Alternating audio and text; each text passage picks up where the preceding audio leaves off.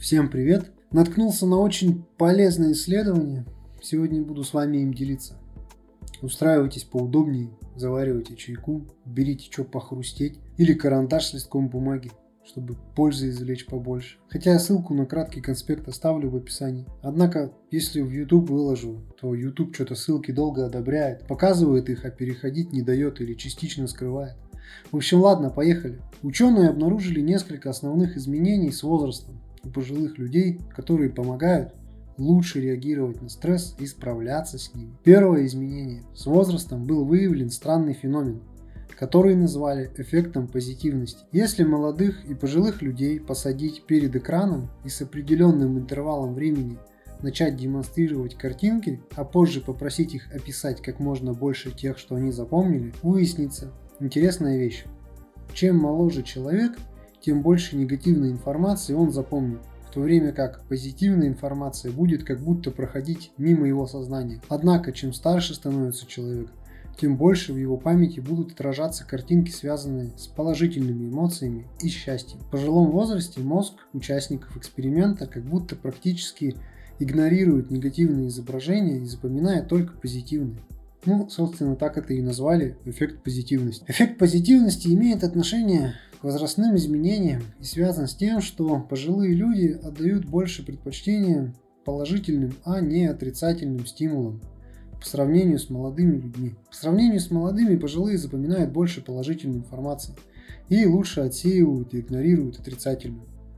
Умение концентрироваться на положительных моментах приносит, соответственно, значительную пользу в борьбе со стрессом. Это тут как бы гадалки не ходи. Второй момент. Если мы рассмотрим возрастные различия с точки зрения иерархии целей, мы получим следующее. В молодом возрасте будущее время воспринимается значительно большим по сравнению с прошедшим, с момента рождения. В то время как в пожилом возрасте все наоборот. Когда человек молод и тебе лет 15-20, кажется, что прошло совсем немного, а впереди тебя ждет еще море всего. Ну а когда тебе 60-70, ты понимаешь, что как бы жизнь-то она вот уже как бы под прошла. А впереди вообще неизвестно, сколько тебя ждет, 5 лет или 15. В общем, ты по-другому на жизнь смотришь, у тебя по-другому вообще ориентирование в пространстве происходит. В том числе и в целях. Если в 15 лет ты можешь ставить себе цели на 50 лет вперед, то в 70 ставить цели на 50 лет вперед, ну как-то как уже не так. И молодым людям будущее кажется более туманным, менее прогнозируемым более изменчивым. В то время как пожилым понятно, что ну, тут вот вроде как три года может и все. Программа поведения в таком случае становится ориентированной на сбор информации для молодых, построение связи, обучение, карьеру, создание семьи и прочее, прочее, прочее. В такой ситуации цели, ориентированные на будущее, находятся в приоритете над эмоциональным удовлетворением. В пожилом же возрасте все наоборот. Временные горизонты ограничены, ориентация происходит на цели, связанные с эмоциональным удовлетворением и смыслом а цели, связанные с долгосрочным вознаграждением, планированием супердальним, отходят вообще на второй план. И исследования показывают, если пожилые люди специально начинают фокусироваться, вот это, кстати, важный момент, на целях, связанных с долгосрочными горизонтами, их уровень стресса резко увеличивается. Вот. А, и, кстати, наоборот, провели, ну, провели тоже когда исследование, что если э, молодые люди начинают концентрироваться меньше на долгосрочных целях, а больше на краткосрочных, их уровень стресса также автоматически понижается.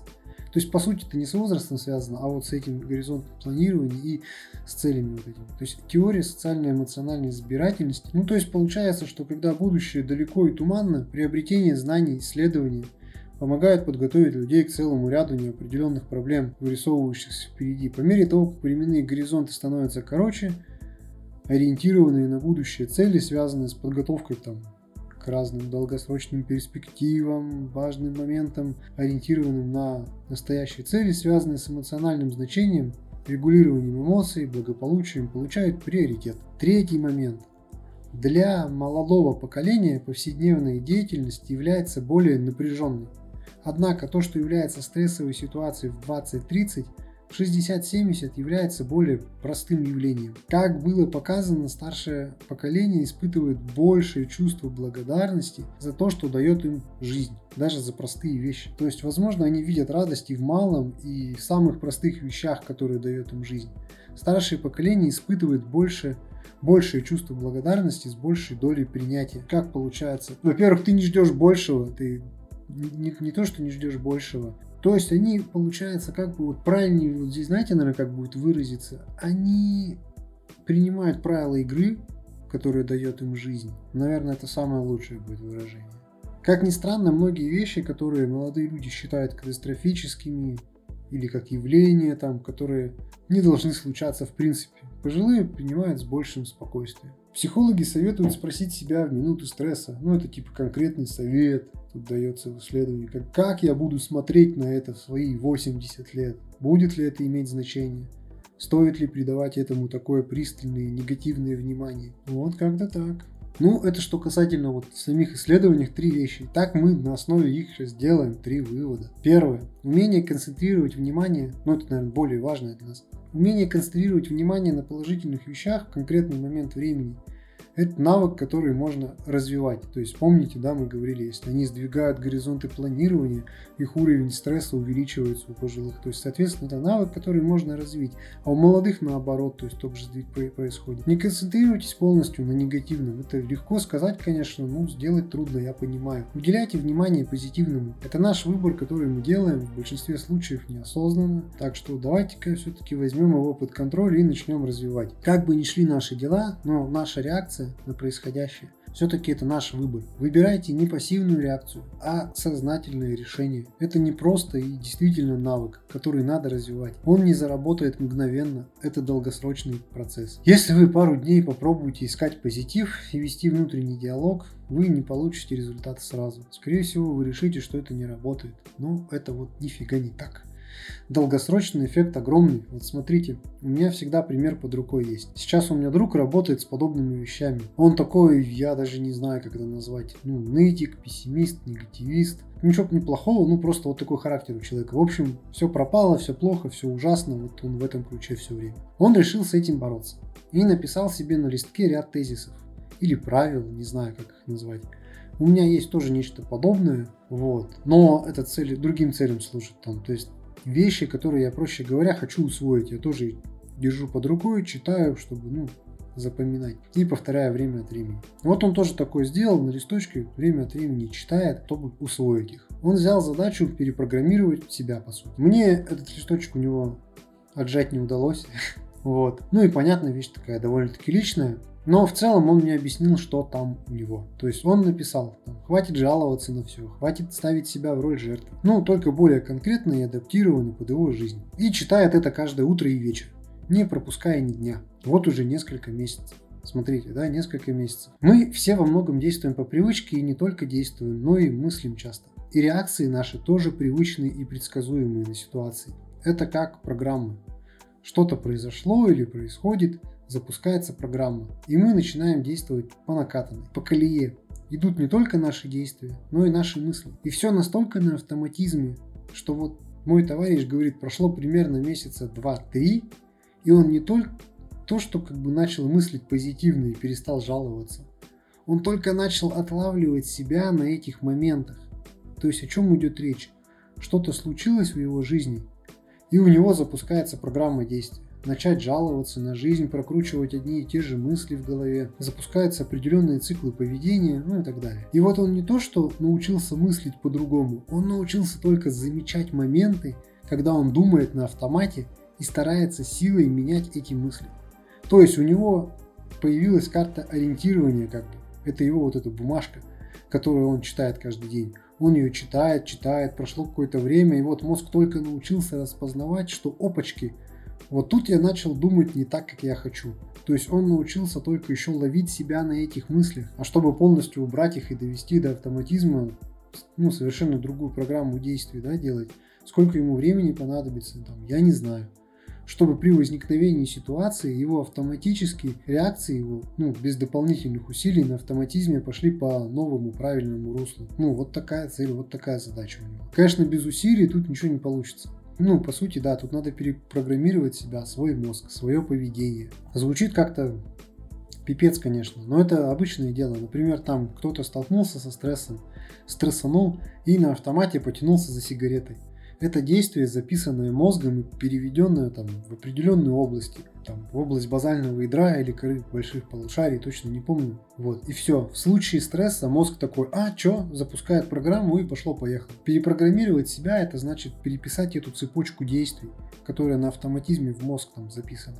А значит, когда испытываешь стресс, не тянуться к сигаретам там или бухать, а начать делать другие действия. В нашем случае, когда испытываешь стресс, у тебя тоже есть определенная там программа, с которой тоже можно поработать. Но у нас сейчас пункт умения концентрироваться на положительных вещах. И не только в моменты стресса, а вообще в жизни. Это полезный навык. Второе. Количество и качество стресса напрямую зависит от нашей ориентации на будущее. Долгосрочные цели – это хорошо. Однако необходим баланс. Не живите полностью, там, не знаю, будущими целями, уделяйте время для жизни сейчас в моменте.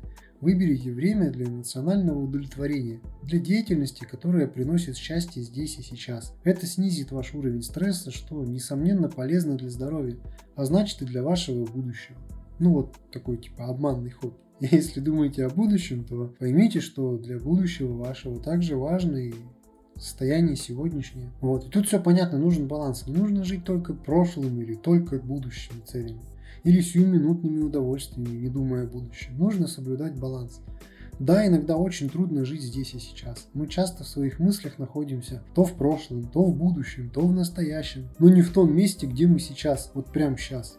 На эту тему есть классная книга «Поток». Я думаю, о ней уже большинство слушали э, предыдущий раз, раз-два упоминал. Я в описании ссылку оставлю, в общем. Там у меня немного про нее можно почитать, краткое содержание, о чем она, кому интересно могут приобрести. Вроде она продается там во всяких, не буду рекламировать магазин. В общем, в печатных, в электронных вариантах она еще есть, хотя она уже довольно-таки старенькая. Вот, я думаю, избежать этих проблем поможет нахождение какого-то своего дела, в которое можно окунуться с головой, что называется, которое будет вас очень сильно увлекать и позволит забывать обо всем вообще на свете. Как вариант. Ищите такие дела. Третье. Вспомните, за что вы там в исследовании было про благодарность. Вспомните, за что вы благодарны в своей жизни. Тут есть один важный момент. Вы должны быть действительно благодарны за это. Загляните к себе в душу и найдите вещи, которым вы можете сказать истинное спасибо. Потому что ну вот не только разумом, но и душой. Не только уговаривать себя разумом, а быть исполненным этим чувством. Найдите такие вещи. Обопритесь на них. Это может стать хорошим началом дня. Начало дня очень сильно отражается на вас. В все последующие, во, ну, короче, на, на все, что дальше будет в течение дня, в течение всего времени. Смотрите, принятие. Вот есть вещи, ну, которые действительно происходят просто потому, что они происходят. К сожалению, Вселенная создана вот без учета наших потребностей. Многое в этом мире создано без учета наших потребностей. Хотя человечество и старается это изменить все, ну, всю свою историю. Но вещи порой случаются просто потому, что они случаются. Болезни, потери, утраты, неудачи. Легко сказать, будь проще. Я понимаю, ну факт остается фактом. Нужно научиться пропускать некоторые вещи немного мимо себя. Возможно, это попахивает долей цинизма или бесчеловечности, однако это позволит нам жить более счастливо. Это не означает безразличие. Это означает именно вот понимание и принятие. Принятие, что есть такие правила игры, правила вселенной, так и есть. Благодарность. Вот человек часто вот носит очень много ненависти в своем сердце. Хорошо, если слово ненависть звучит чересчур, ну пусть будет злоба, недовольство. Я вот случайно услышал статистику тут по радио. Не могу отвечать за ее достоверность, где сказали, что уровень озлобления в нашей стране растет год от года. Это явно не отражается. Да и вообще, наверное, в мире, что наша страна, что в мире тоже это явно не отражается позитивным образом на нашем здоровье, как психическом, так и физическом. Люди так часто знают, кого ненавидеть, но так редко знают, кому быть благодарным и за что. В общем, я считаю полезно действительно думать целенаправленно, за что ты благодарен в своей жизни, и как можно чаще обращать на это внимание, концентрироваться на этих вещах, практиковать это каждый день по утрам или вечером, подумать об этом 5 минут, вот такой мини-тренинг. Чего не знаю. Мини-тренинг позитива. И самое главное, найти это, то, за что вы реально в жизни благодарны. Потому что если вы начнете себя убеждать в том, что «Ой, я за это должен быть благодарен», это все фуфло. Ты должен отыскать в своем сердце то, за что ты реально благодарен. И тогда ты, ну, в общем, ты это поймешь. Тебя эта волна захлестнет. Ты поймешь, что вот это оно, блин. Ну, как-то вот так вот. Как всегда, желаю вам удачи, поменьше стресса в рамках этой темы хочется вам пожелать. Мы же о стрессе.